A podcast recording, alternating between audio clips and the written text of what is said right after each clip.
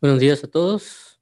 Dios bendiga, los vivifique y cimente en toda verdad. Mi nombre es eh, Juan José Grajeda.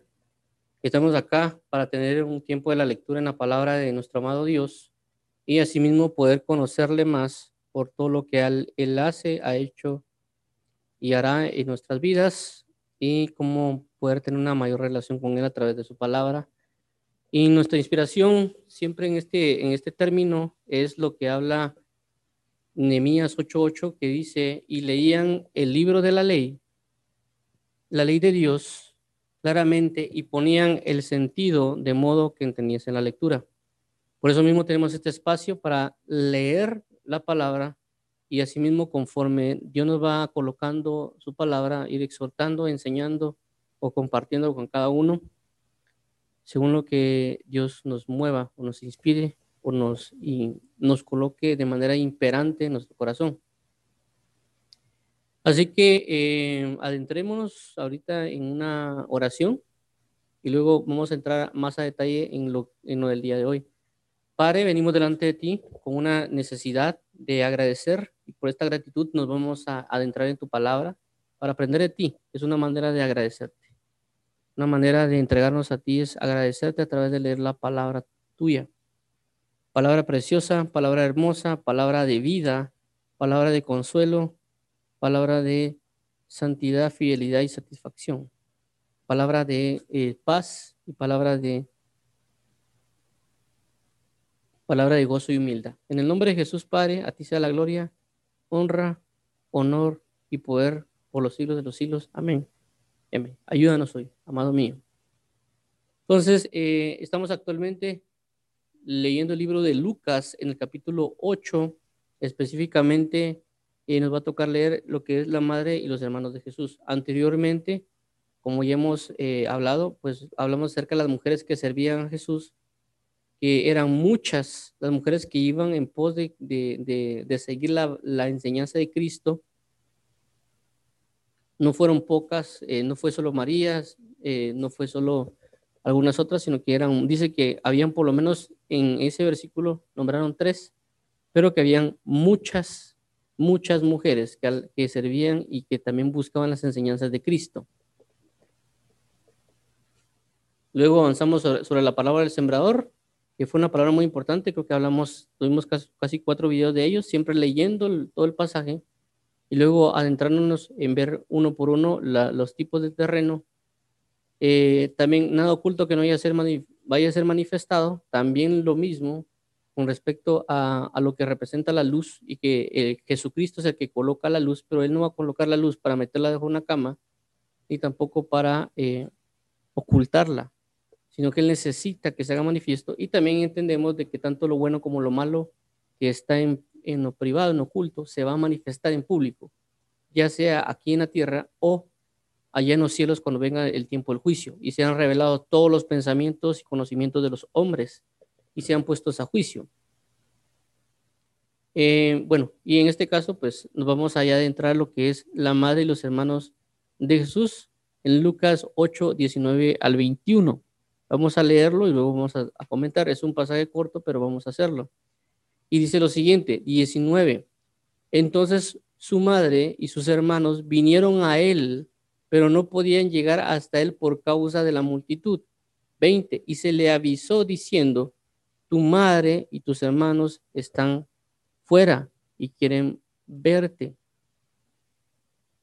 Él entonces, respondiendo, les dijo, mi madre y mis hermanos son los que oyen la palabra de Dios y la hacen. Eh, perdone. Dios, eh, tenemos que tomar algo muy, muy eh, en cuenta y es algo muy valioso e importante acerca de que Jesucristo mismo tiene una forma de pensar y que a veces nosotros como seres humanos tenemos otra manera de pensar. Y la idea de Jesucristo es de que nosotros adquiramos su manera de pensar. Cuando hablo de eh, adquirir es literalmente, porque su palabra dice comprar la verdad y no la vendas. otras, otros, eh, otras traducciones o a veces en el original ese versículo que dice comprar la verdad y no la vendas, dice fundamentate en la verdad, cimentate, construye, edifica la verdad y no la vendas.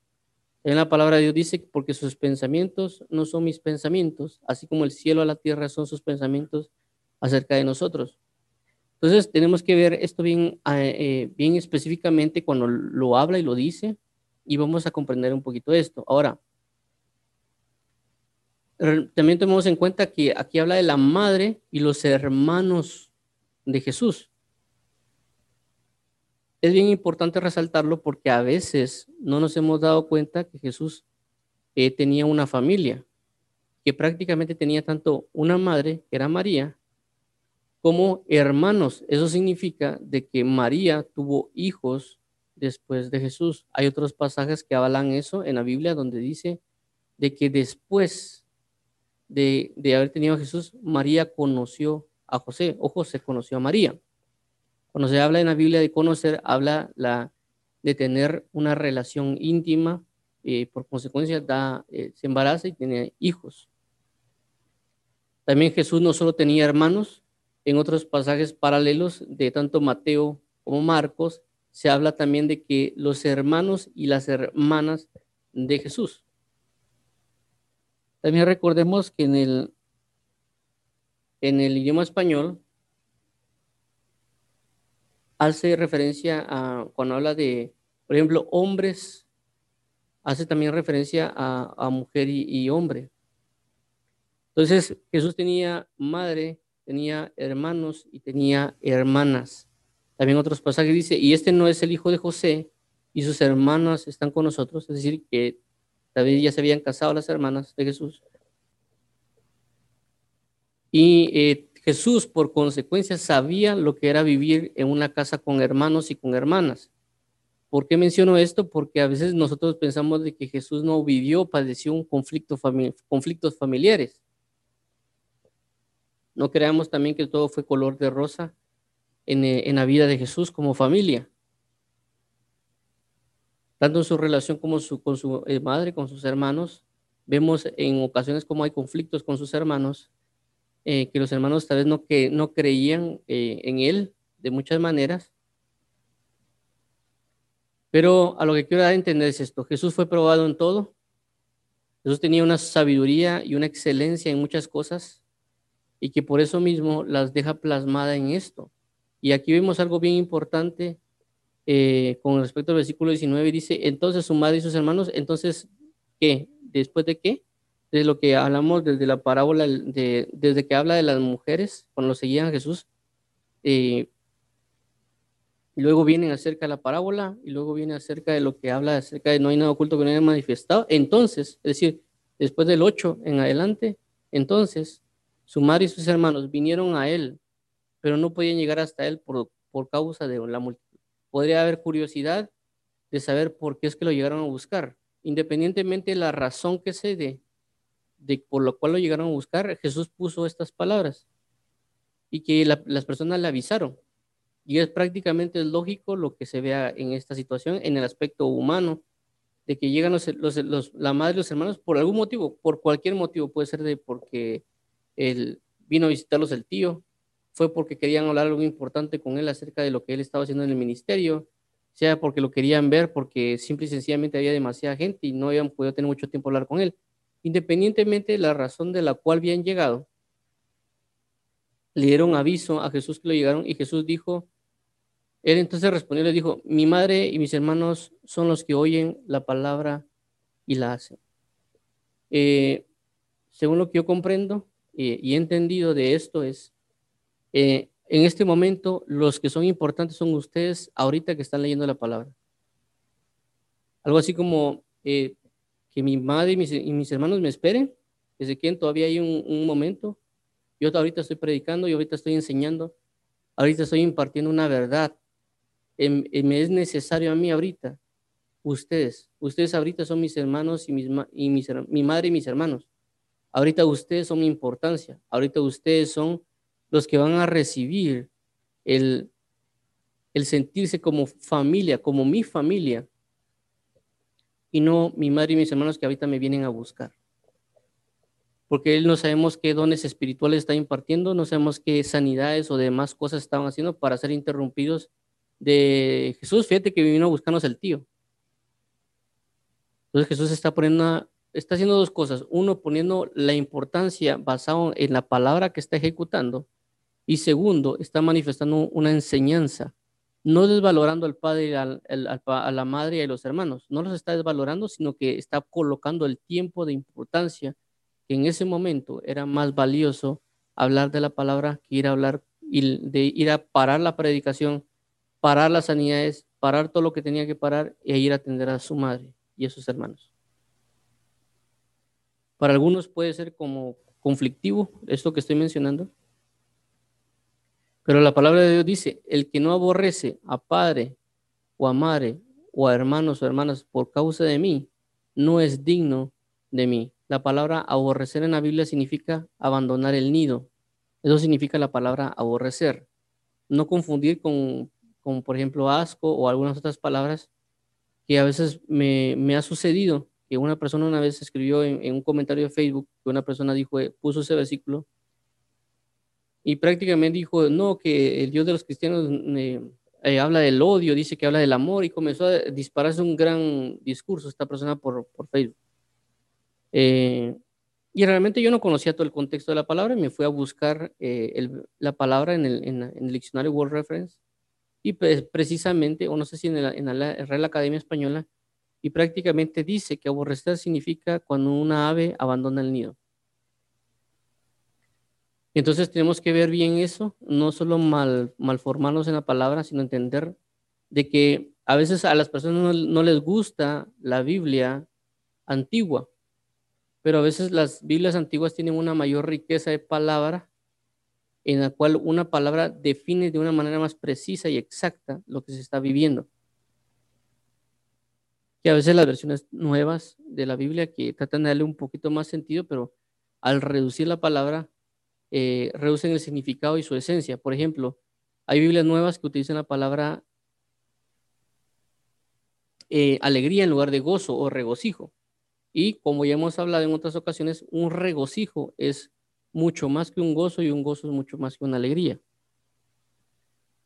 Entonces, eh, inclusive un regocijo es mucho mayor que gozo. Entonces, el, si no estoy mal, el, el regocijo es, una, es un gozo extremo y el gozo es una alegría extrema.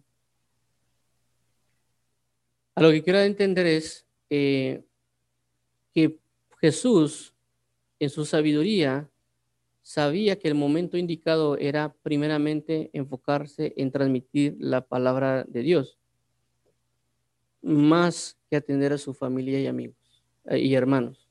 No por el conflicto que puedan tener, sino porque ya lo ha hecho Jesús, ya atendió a Jesús en, momentos con su madre, cuando le pide que, por ejemplo, la madre le dice, Jesús, fíjate que no hay, no hay vino, se acabó. Y Jesús le dice, que tienes contra mi mujer? Mi tiempo aún no ha llegado. Y él prácticamente involucra uno de los primeros milagros que se manifiestan de transformar el agua en vino. Pero lo importante acá es la referencia que Jesús hace de mi, mi, mi madre y mis hermanos son los que oyen la palabra de Dios y las hacen.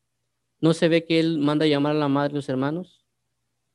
Es decir, según lo que yo puedo entender aquí es de que él se quedó explicando la palabra y tal vez se pudieron haber quedado esperando los, la madre y los hermanos y puede haber dicho Jesús, eh, puede, podrían hecho, hecho, ¿por qué no nos atiende Jesús? Tan malo que es Jesús de no habernos atendido. Si soy su madre y somos sus hermanos, ¿por qué no nos atiende?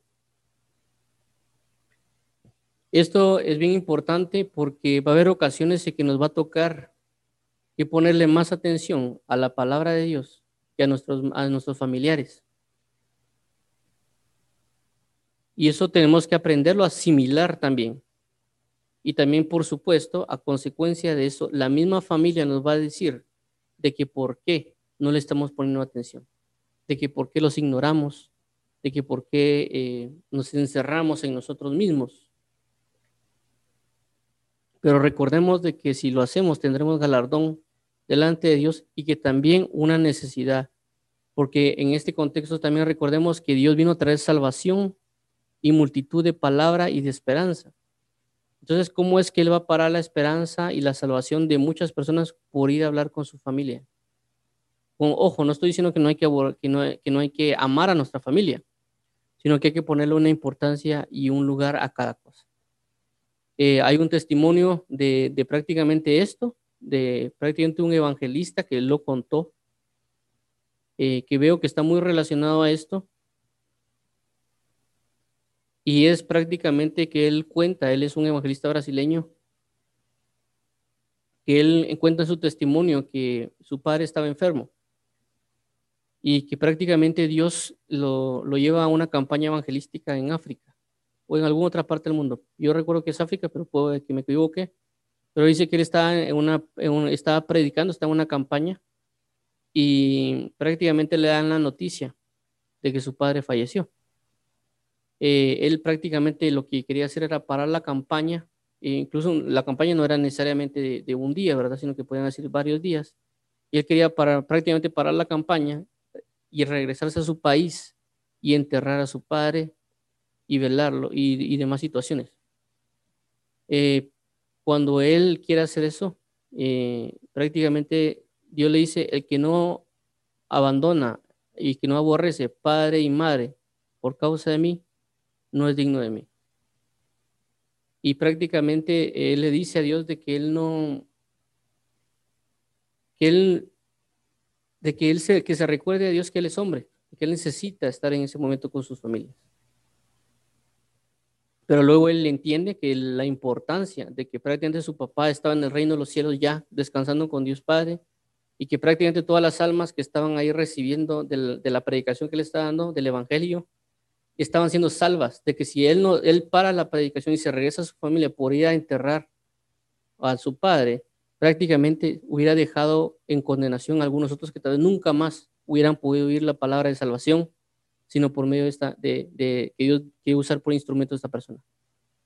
Entonces era más valioso que en ese momento él se quedara, mientras en, en, ese en el momento de la campaña su padre había muerto y había sido enterrado, y de que él hubiera podido llegar después de, de todo eso. Y eso es un ejemplo de lo que pasa acá. Mi madre y mis hermanos son los que oyen la palabra y la hacen. En ese momento, lo más importante no era su padre que murió, no eran sus familiares que estaban tristes. Lo más importante eran las personas que estaban oyendo la palabra del Evangelio que iban a ser salvadas, iban a ser rescatadas y edificadas y iban a tener milagros, señales y prodigios para el conocimiento de Dios. Y no la familia de él y, y, y quien más que era creyente. Entonces el papá iba a ser salvo. Eh, era salvo y estaba en el regocijo de Dios. Entonces, lo más importante en ese momento eran aquellos que han de oír la palabra de Dios. Luego, eh, ese es un ejemplo, eh, un testimonio que él da, y aquí también vemos el testimonio de Jesús, el testimonio de esta persona, y yo también tengo un testimonio basado en esto. también he vivido prácticamente lo que está acá, es decir, no, no como Jesús, porque uno no prácticamente no lo hice como Jesús, en el hecho de decir, mi madre y mis hermanos son los que oyen la palabra de Dios y la hacen, sino en el hecho de que a veces uno quiere atender ciertas actividades familiares y a veces no puede. En mi caso también me sucedió, eh, mi, madre tenía un cumpleaños, iba a celebrar su cumpleaños en un lugar, eh, prácticamente a mí me invitaron ese mismo sábado de su cumpleaños porque ella lo iba a celebrar en la tarde, me, me, me invitaron creo que eran como a las 12 o 11 el, una campaña evangelística que había en, un lugar en, Villacanales, aquí en Guatemala, y no me invitaron a mí a predicar, sino que me invitaron como invitado de, estar en, el presente. Y prácticamente mi madre a las tres creo que iba, iba a hacer su celebración de cumpleaños y pues yo pretendía llegar un, un, momento, una hora a la, campaña y luego regresarme al cumpleaños, a ayudarle a los arreglos y demás cosas de mi mamá pero prácticamente recuerdo que llegamos, no solo llegamos un poco tarde porque nos perdimos, porque no nos no encontramos bien la dirección y demás, porque era un lugar metido, está como que un monte, una montaña. Y prácticamente cuando llegamos ahí, había varias personas que eran creyentes que estaban armando la campaña. Y prácticamente después al finalizar la campaña, me quedé hablando con, con varios de ellos. Eh, eran varios jóvenes y prácticamente hablamos de lo que era la unidad del cuerpo de Cristo y les estuve transmitiendo la unidad del cuerpo de Cristo. y prácticamente nos dieron casi una hora en, esa, en esa charla o explicación. Eh, luego de eso nos pusimos a orar y yo con atento de querer llegar a, tiempo a, a, lo, a, lo, correspondiente a mi mamá. Eh, luego uno de los, unas personas incitó a que oráramos y prácticamente lo hicimos todos, prácticamente lo hicimos todos juntos, oramos también creo que una hora o media hora y prácticamente llegué a mi casa a las 5 de la tarde, ya casi cuando estaba finalizando la fiesta de mi mamá. Y por supuesto, las, las madres o, demás, o el papá dice, ¿por qué no le pone atención a su mamá? ¿Por qué ignoró el cumpleaños de su mamá? ¿Por qué se le olvidó? ¿Por qué esto? ¿Por qué lo otro? Pero es esta relación. Mi madre y mis hermanos son los que hacen la voluntad de mi padre. Mi madre me quería buscar, quería que yo estuviera en su fiesta, pero Dios necesitaba de que transmitiera un don espiritual o una palabra a aquellos que la necesitaban. Yo no estuve como la otra persona que era evangelista, sino que estuve con, con las personas que me invitaron para ello, transmitiendo de algo que Dios me había dado acerca de la unidad del cuerpo de Cristo y algunas otras cosas, y también una oración. Eh, pero en ese momento mi madre y mis hermanos eran los, ellos. En ese momento ellos eran los importantes por, por lo que habían hecho y por lo que estaban haciendo y lo que iban a hacer, más que estar en una fiesta con mi mamá, mi, mi, mi hermano y mi padre, celebrando una fiesta de un año más a mi mamá. Eh, aunque yo quería llegar, pero no podía. A eso es lo que hace referencia a Jesús. Hay momentos de que no nos va a tocar que estar con padres o hermanos o celebraciones, sino que nos va a tocar que estar en, Cristo. Inclusive recordemos que eso pasa en los trabajos. Eh, a veces los trabajos le exigen a uno de que tiene que hacer uno algo, aunque sea la fiesta de la mamá, del chucho, del gato. Hay que estar en el trabajo y que estar trabajando. Y a veces uno le dice a la, familia, mire, fíjese que estamos, tengo que trabajar, ah, no tenga pena, sigan su trabajo. Pero ¿cómo es que en el Evangelio a veces no le ponemos la importancia que se debe? Y no es menospreciar a la familia, sino entender de que hay una mayor importancia en ese momento, que es la transmisión de una salvación y una palabra de vida a aquellos que han de recibirla. Eh, eso es un aspecto. El otro aspecto del que hay que mencionar acá es la, la, figura que Dios usa de la madre y los hermanos. ¿Por qué le dice a ellos de que todo aquel que oye la palabra de Dios es su hermano y son sus hermanos, fueron su madre y sus hermanos. Y hay que entender que Dios ha hecho, maneja eh, mucho las figuras, como ya hablamos de las parábolas, las semejanzas. Eh, y este aspecto de las semejanzas o parábolas que Dios utiliza, los utiliza para encerrar cosas del reino de los cielos. Aquí voy, quiero dar a entender de que recordemos de que una de las cosas que hemos visto en este capítulo es acerca de la, de la semilla que cae en un terreno y que ese terreno, por consecuencia, da fruto al ciento por uno. Entonces, cuando vemos, cuando habla acerca de la palabra, cuando habla acerca de, prácticamente esto de aquí, de que eres la madre, mi madre y mis hermanos, eh, y cuando específicamente influye con madre, recordemos que dice que la semilla es la que cae en un terreno. Cuando alguien tiene un hijo, lo que prácticamente es depositar una semilla en el, en, en el útero, en el óvulo, es decir, en el terreno, para que dé a luz, para que dé fruto. Pues habla del fruto del vientre. Entonces prácticamente lo que está dando a entender Jesús es los que oyen la palabra y la hacen.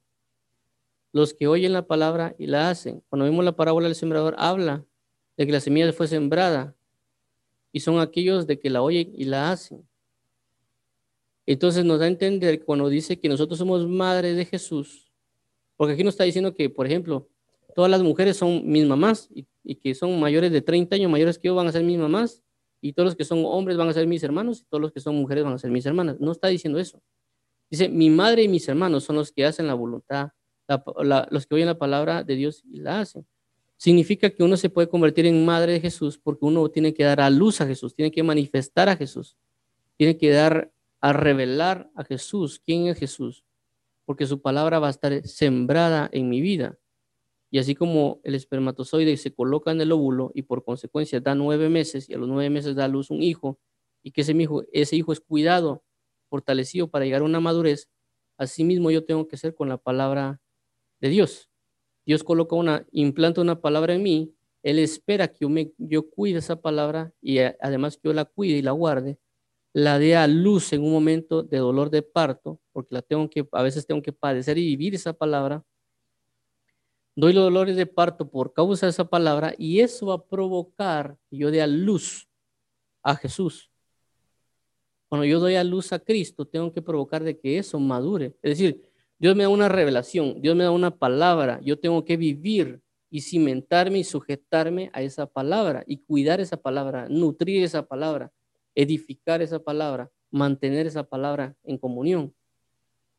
Va a llegar momentos que la voy a sufrir, pero va a manifestarse. Pero también tengo que seguir aún ya revelándose y manifestándose esa palabra. Tengo que madurar esa revelación y esa palabra que me fue dando conforme al tiempo. Cuando esto es el contexto de mi madre, son los que oyen la palabra de Dios y la hacen. También recordemos que cuando hay un embarazo y una mujer tiene un hijo, se conecta con ese niño. Es decir, la madre involucra los sentimientos del hijo, involucra el alimento que, come la madre. Es decir, si una madre come pizza prácticamente, los nutrientes y todo eso le va a llegar al niño de alguna manera por medio del, del cordón umbilical. Eh, también si una mamá vive con alegría y demás, también lo va a transmitir al niño. La comunión que hay es muy estrecha entre la madre y el niño porque lo lleva nueve meses en el vientre. Entonces, prácticamente, prácticamente, hay una gran conexión entre lo que representa la madre y el niño. Entonces, ¿qué es lo que quiere dar a entender Dios? Aquel que tiene mi palabra es como aquella madre que da luz, aquella madre que, que tiene a su niño dentro de su corazón porque hay una conexión, hay una, tiene que tener un sentimiento mutuo, tiene que tenerla adentro, tiene que estar conectado. Por eso eh, vemos que a las mamás se les prohíbe que fumen, que tomen drogas, porque puede afectar al niño cuando nazca, o inclusive tener emociones de desprecio y demás, que el niño puede recibir ese, ese desprecio, inclusive desde el vientre de su madre.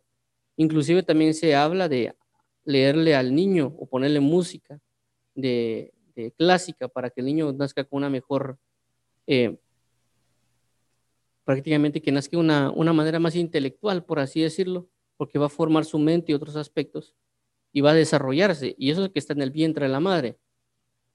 Eso nos da a entender que cuando Dios nos da algo, Dios nos pone una palabra en mí, pone una revelación en mí, yo tengo que cuidar, así como una madre cuida a su hijo nueve meses en su vientre para luego darlo a luz sanamente, Asimismo, yo tengo que hacer con la palabra que Dios me coloca en mi corazón, en mi vida.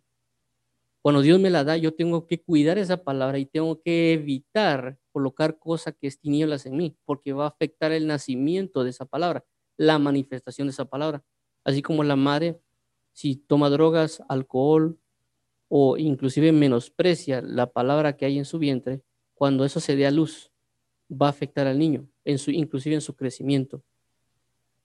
De igual manera, yo la palabra que fue puesta en mí, tengo que cuidarla, tengo que sincronizarme con ello, tengo que nutrir esa palabra con otros alimentos. Es decir, denme un versículo, yo lo puedo nutrir ese, ese, eso con otros versículos para fortalecer la palabra que tengo para que cuando se dé a luz sea manifestado como se debe de hacer, de una manera saludable. Por eso le dicen a Timoteo, ten cuidado de ti y de la doctrina, porque haciendo esto te salvarás a ti mismo y a los que te oyeren. La idea es dar a luz a Jesús. Toda palabra que yo tenga, toda, absolutamente toda, y que inclusive la logre manifestar con dolores de parto, pero dé a luz yo me alegre con esa palabra de bendición que la logré manifestar en Cristo, porque su palabra en mí. Entonces eso tengo que llevarlo también a una madurez. Todos tenemos conocimiento, inclusive de Jesús. Cuando alguien cree en Jesús, da luz a Jesús, se revela Jesús en su vida, vive con Jesús, ahora él es cristiano, ahora es creyente, ahora es hijo de Dios porque creyó. Sí, pero ahora tiene que madurar ese conocimiento de quién es Jesucristo. Por eso el, eh, la persona que escribe Hebreos incita a que avancemos a una, a una madurez, a ya no comer solo, a no solo beber leche, sino que comenzar a comer vianda. Es decir, ok, ustedes ya dieron a luz a Jesús, ustedes ya tienen a Cristo, ustedes ya están manifestando una gloria ya dicen Abba Padre, ya pueden expresar así como ve sus primeras palabras, dice papá, mamá. Ok, ya dicen ustedes Abba Padre porque el Espíritu de Cristo está en ustedes. Está bien, pero avancemos hacia la madurez. Es decir, no es solo el hecho de una madre, cuando habla de Jesús una madre, ah, bueno, ya dejé ahí, ya di a luz a mi hijo, ahí lo dejo abandonado, ahí lo dejo en un lugar que otro lo cuide. No es así. La palabra que Dios nos ha dado la tenemos que cuidar, la tenemos que alimentar, la tenemos que nutrir, la tenemos que expresar de alguna manera, dar a luz según el momento que va a tocarnos, que vamos a recibir un conflicto para dar y manifestar esa palabra como tal, y luego de eso tenemos que madurar esa palabra en Cristo para que llegue a la manifestación de la plenitud de Cristo. Eso es por un lado acerca de la madre, de lo que como Jesús dice acerca de la madre, los que oyen la palabra y la ponen por obra, guardan y cuidan. Todo lo que representa el contexto de una madre con la palabra de Dios. Por eso vuelvo a resaltar las figuras que regularmente Dios usa para enseñanza, las parábolas, las semejanzas y demás de maneras didácticas que Dios usa. Ahora, cuando dice mis hermanos son los que oyen la palabra de Dios y la hacen. Ojo, mis hermanos son los que, y mis hermanos. Cuando habla de hermandad y habla de hermanos, habla de muchas cosas también. Recordemos que un hermano es como un amigo en tiempo de angustia. O perdón, eh, perdón es un amigo es como un hermano en tiempo de angustia. Y que el hermandad también maneja un lazo, así como la madre tiene, puede tener hijos y esos hijos hacen hermanos el hecho es no contender con la palabra para menosprecio. ¿Por qué? Porque recordemos de que a veces si alguien nos daña, alguien nos hace algo o, no estamos de acuerdo con alguien, simple y sencillamente, si no es nuestro hermano, lo que podemos hacer simple y sencillamente es, ya no le hablo. ¿Para qué hablar con él? ¿Para qué contender con él? Porque no estoy de acuerdo, por así decirlo, lo, lo puedo hacer, tengo prácticamente, por así decirlo, el lujo de hacerlo.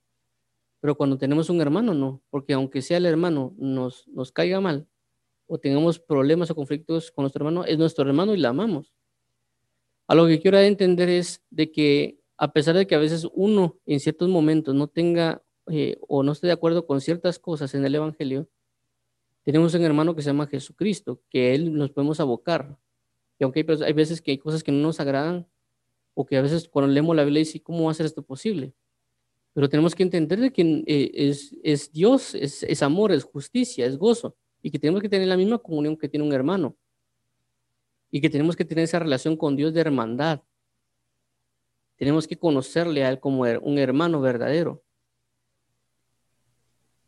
Y tenemos que aprender a vivir sabiendo que Él es un hermano. No solo es un amigo, no solo es un... Las identidades son diferentes, porque la Biblia dice que todo aquel que cree que Jesús es que Jesús, eh, en Jesucristo, Dios lo hará hijo.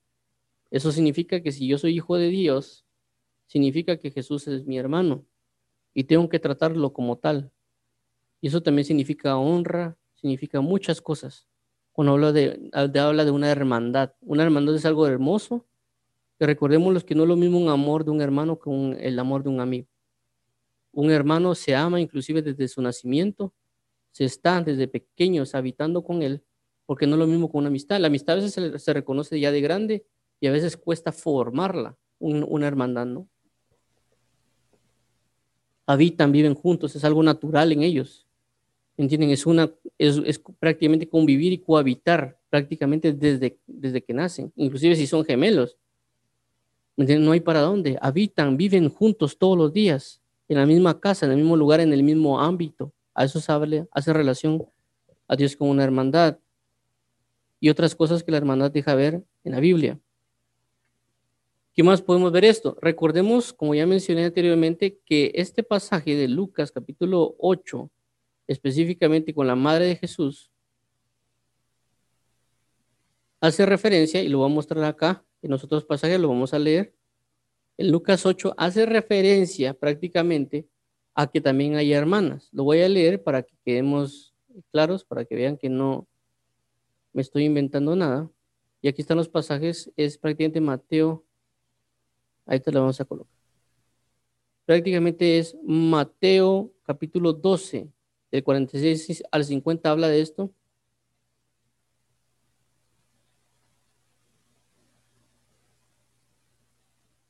Y dice el versículo 50, porque todo aquel que hace la voluntad de mi Padre que está en los cielos, ese es mi hermano, hermana y madre.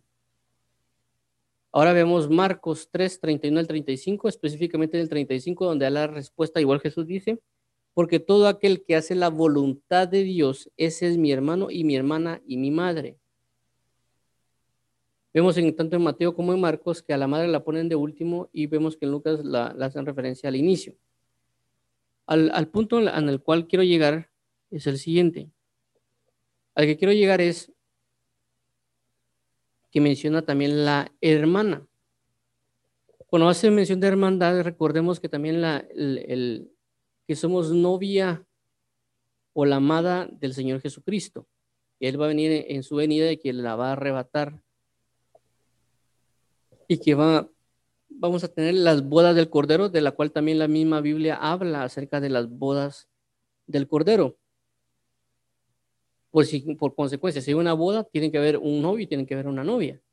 En este caso, el novio es Jesús y la novia es su iglesia, su amada. Entonces, cuando habla el, mi madre y mis hermanos son los que oyen la palabra de Dios y la hacen, y cuando también en Mateo y Marcos habla de hermanas, también nos da un contexto a nosotros de entender que la novia de Jesucristo es aquella que oye la palabra de Dios y la hace. Y esto lo he hablado muchas veces, tal vez no con ustedes, pero con jóvenes, eh, que he hablado acerca de lo que es el noviazgo, que para mí el noviazgo no existe en términos actuales, es decir, que actualmente como se ve el noviazgo no es como se debe vivir y que eso ha sufrido una distorsión prácticamente a nivel del mundo, eh, o por lo menos en, lo que es América, por influencias estadounidenses. Eh, si ustedes van a leer acerca en Wikipedia acerca del noviazgo, se van a, a, ver desde que en 1920 o 1930 comenzó a cambiar la forma de noviazgo o de lo que había y prácticamente el contexto noviazgo para mí no, yo no lo acepto por mi forma de vida. Porque según lo que dice la Biblia, está hermana mía, amiga mía, paloma mía, perfecta mía. Eh, noviazgo también significa estar comprometido con alguien. Entonces no significa andar manita sudada, sino que un compromiso. Si uno lee prácticamente eh, la Biblia en otros pasajes, cuando dice que José era María, de, pero José era novio de María o María era novio novia de, José, habla significa que ya están comprometidos. No vivían juntos, pero están comprometidos para casarse. Entonces, eh, a lo que quiero entender es que cuando se habla de la amada, hermana mía, amiga mía, paloma mía, perfecta mía, le está diciendo, hermana en el libro de Cantares, a la, que, a la cual ama, le dice que es su hermana. Entonces, cuando hablamos de hermandad, significa de que Dios le va a decir a hermana o, o la iglesia de Cristo, una de las cualidades que tiene que tener es que debe ser hermana de Jesús. Hermana no solo en el sentido de decir que creyó en Jesús, la iglesia, que cree en Jesús, porque todo aquel que cree es hecho hijo de Dios, sino el, el hecho y el sentido de que el decirle hermana significa que es aquella que oye la palabra y hace la voluntad de Dios. Esa es la base principal de la iglesia para manifestarse como hermana para Dios. Entonces, Luego tiene que avanzar a ser amiga de Dios y tiene que avanzar a ser paloma y perfecta. Tiene que cumplir cuatro cualidades para ser la perfecta novia de Dios. Hermana mía, amiga mía, paloma mía, perfecta mía. Pero también, así como hemos estado hablando de madurez, acerca de, los, de, la, de cuando llevar a Cristo una madurez, también asimismo nosotros tenemos que alcanzar una madurez. ¿Por qué? Porque la amada de Dios tiene que ser madura, tiene que ser una persona sabia y otras cosas. También lo habla el libro de Cantares, porque también dice, ¿qué haremos con mi hermana que no tiene pechos? ¿Cómo le conseguiremos esposo si no ha madurado? Pero en cambio yo, dice la mujer, yo he crecido, mis pechos son así, sí, y comienza a describirse. Entonces dice que ella es una persona madura.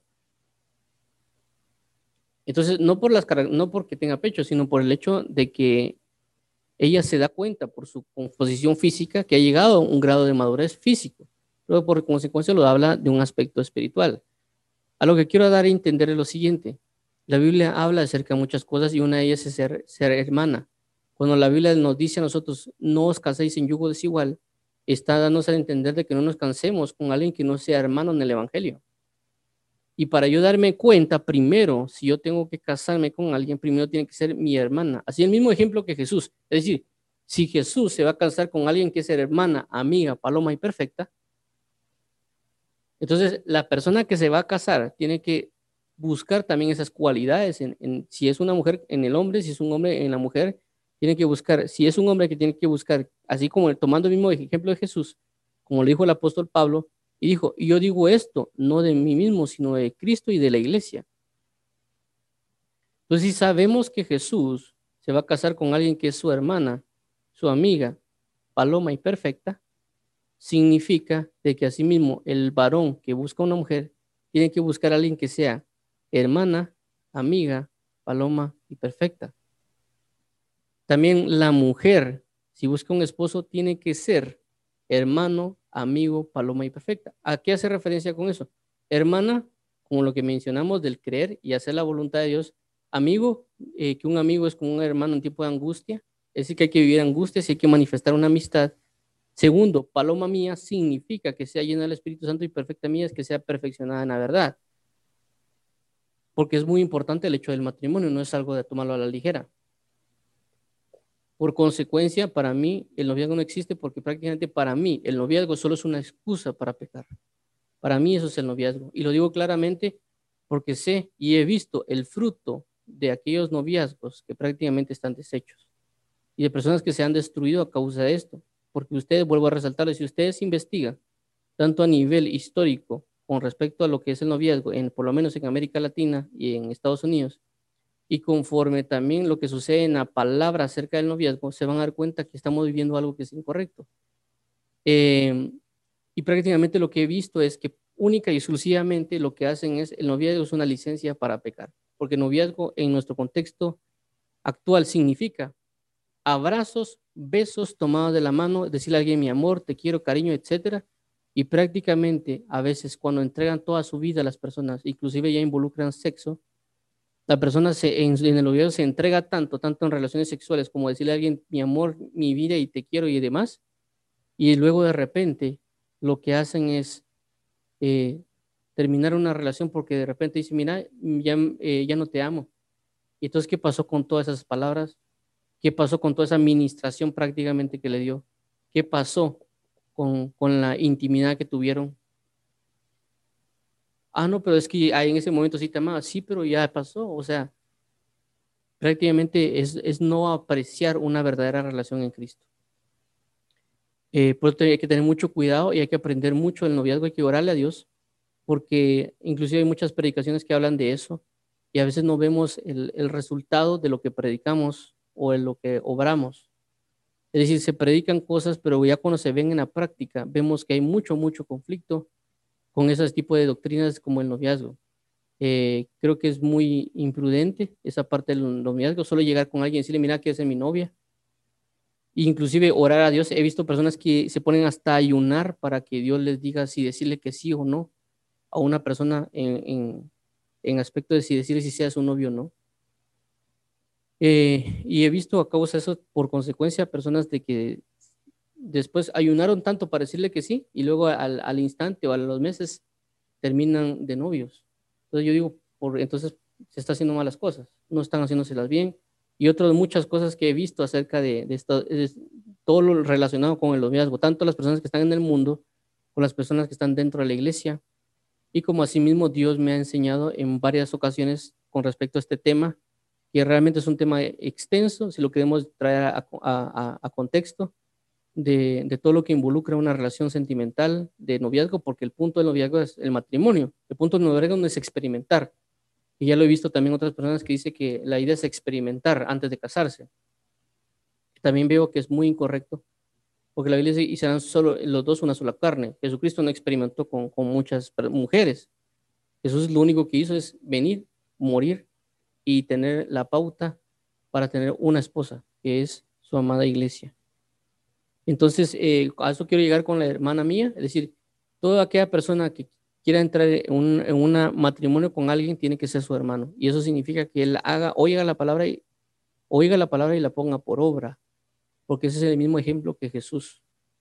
Háblame acerca de mi madre y mis hermanos, son los que hacen la voluntad de mi Padre, eh, que está en los cielos, o que oyen la palabra y la hacen.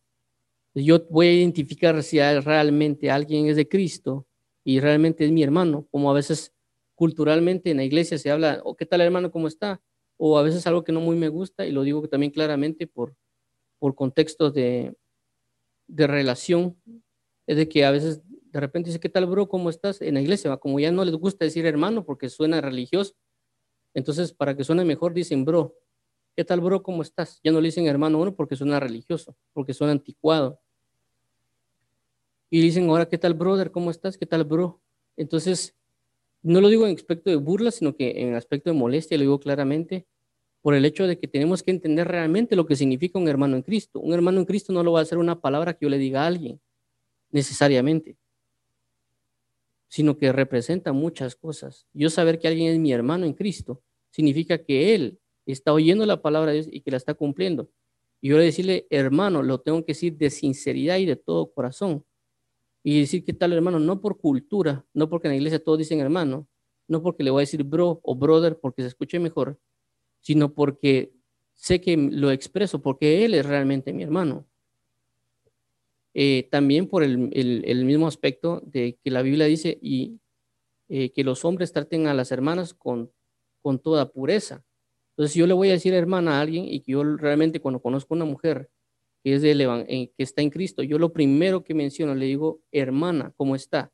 Y lo digo hermana para cimentar de un momento a otro de que ella es mi hermana y que mi relación con ella va a ser de hermandad, no para coquetear, no para andar de, de ¿cómo se llama?, de tratando piropos, nada de eso. Ella es mi hermana y la tengo que respetar como mi hermana, porque la tengo que cuidar como hermana en el cuerpo de Cristo.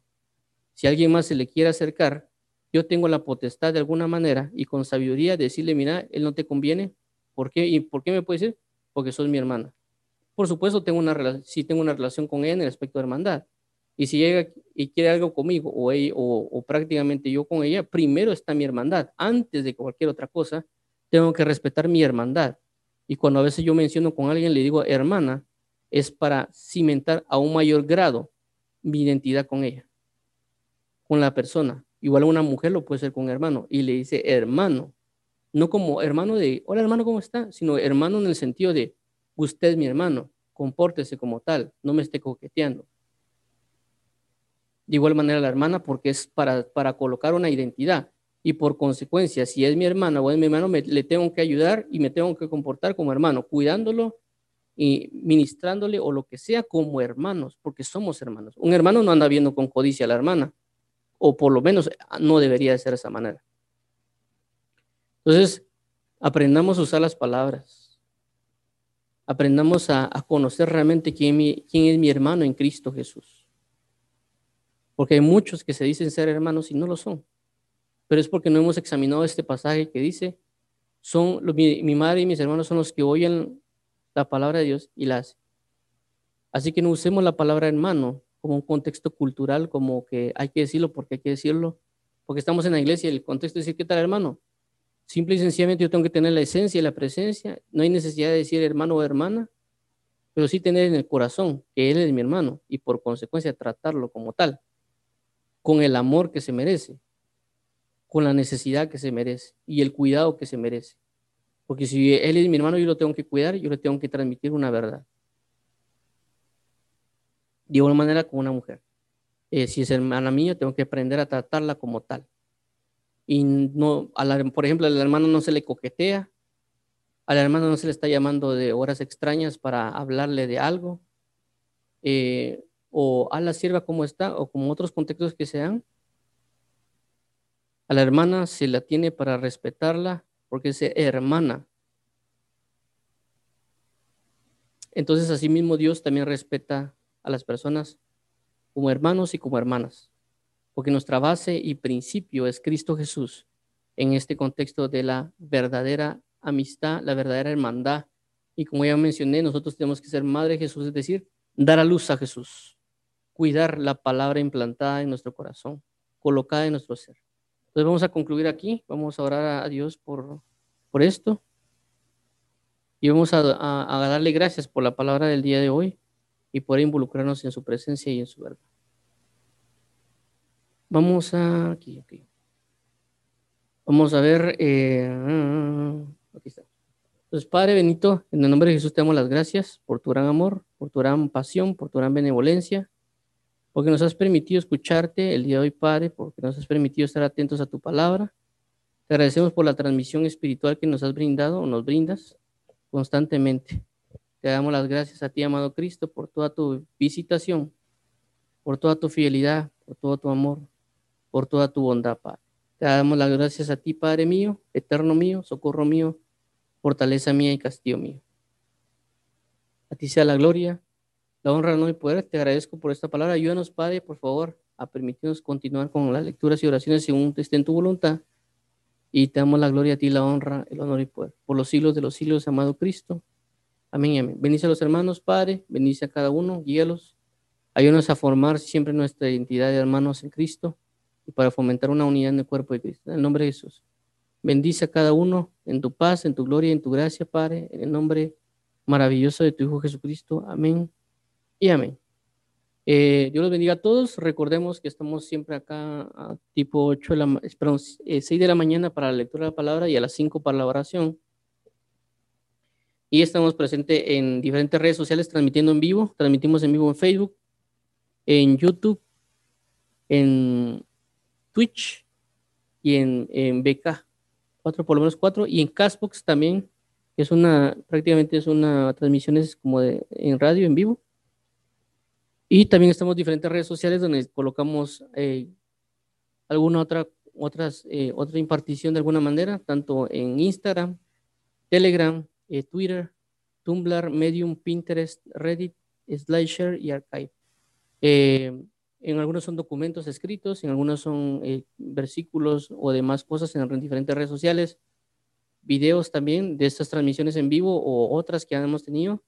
De la lectura de la palabra alrededor llevamos de unas casi, ciento, casi 115, casi, ciento, sí, casi 115 videos del libro de Mateo completo y el, libro de Lucas.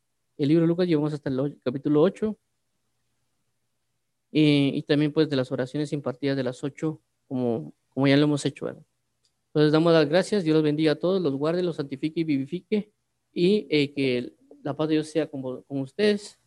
Gracias por leer con, con nosotros. En el nombre de Cristo Jesús, Dios los bendiga y los guarde.